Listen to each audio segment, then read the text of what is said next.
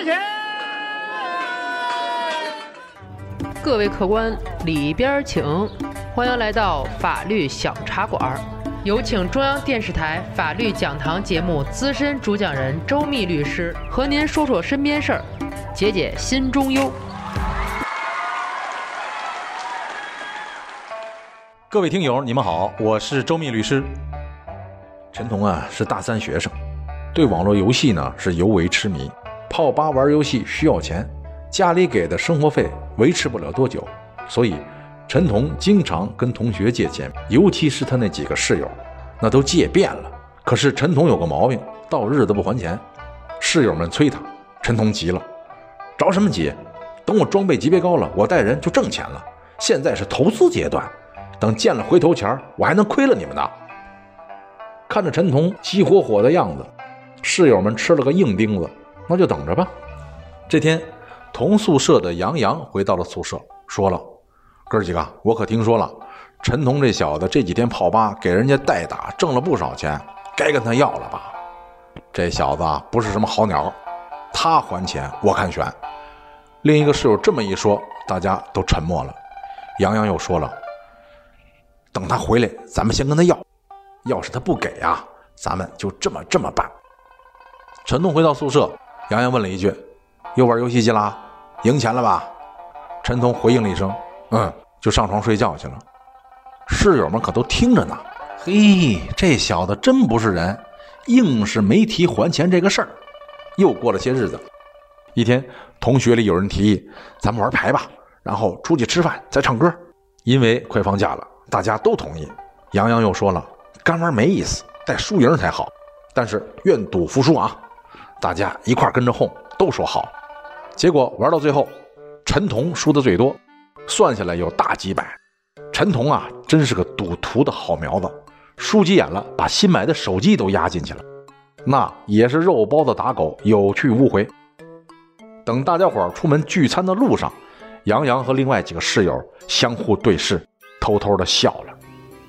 陈彤输钱啊，那就是为他量身定做的局。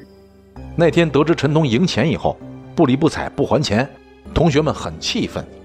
那可不能惯着他这个，这才有了今天玩牌这档子事儿。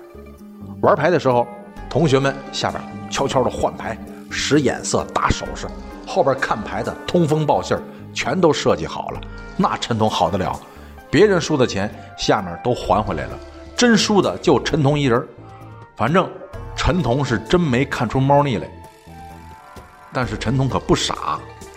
他看见跟他一起输钱的比他可高兴多了，全程兴高采烈。陈彤就纳闷了：这帮穷鬼怎么茬？什么时候翻身了？这是。陈彤啊，是吃也没吃好，玩也没玩好，连晚上睡觉都一直翻来覆去的想这件事儿，堵心呐。第二天早晨，室友们吃早饭去了，全宿舍就陈彤没出息。大伙儿估计啊，是这小子昨天输钱太多，正烦着呢，谁也没理他。直到中午，陈彤才出现在大家视线中。下午了，大家准备把现金拿出来存到银行去。突然有一个男孩说了：“哎，我昨天赢的钱不见了！”这一吵吵，其他几个人一找都没了。这还了得？闹贼了！报告老师吧。老师来了，陈彤也回来了。他直接就承认是自己拿走了钱，但是他还气势汹汹地说了：“你们这帮家伙做局骗我钱，我现在拿回来了，你们有意见吗？”被指责的几个学生，脸红脖子粗的低头了。老师一看这事儿复杂了，赶紧报警吧。那么陈彤偷回自己输掉的钱有什么问题吗？到底算什么行为呢？我说说你听听。在我国法律规定啊，赌博是违法行为，凡用于赌博的钱财一律没收，归国家所有。陈彤等人用于赌博的钱财与物品，已经成为了赃款赃物。应当依法没收，不能视为个人合法财产。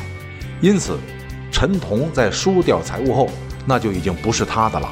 而陈彤呢，以非法占有的目的，使用秘密窃取的手段，偷回了自己输掉的钱款和物品，实际上已经侵犯了国家财产，具备了盗窃罪的构成要件。陈彤他们这个事儿特殊，就特殊在这里。根据刑法的规定啊，盗窃公私财物数额较大的。或多次盗窃的，处三年以下有期徒刑、拘役或者管制，并处或单处罚金；数额巨大或者有其他严重情节的，处三年以上十年以下有期徒刑，并处罚金。还好，陈彤盗窃的数额只是较大，没有更多。被警方取保候审之后，检察院考虑到事情的特殊性，以及是在校大学生，最终没有起诉陈彤，使他逃过一劫。我说这些孩子们呐，你们上学校都干嘛来了？小小年纪能不能处理了这么复杂的事情？心里没底就问，别自作聪明，什么都敢招呼。世界那么大，还有很多是你们没有见过、无法想象的事情。小茶馆说话了，在哪个山唱哪个歌，在学校，那就好好学习吧。好了，今天的小茶馆就到这里，咱们下期再见。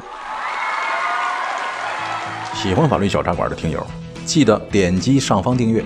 每周二、四、六中午十二点，我们与您不见不散。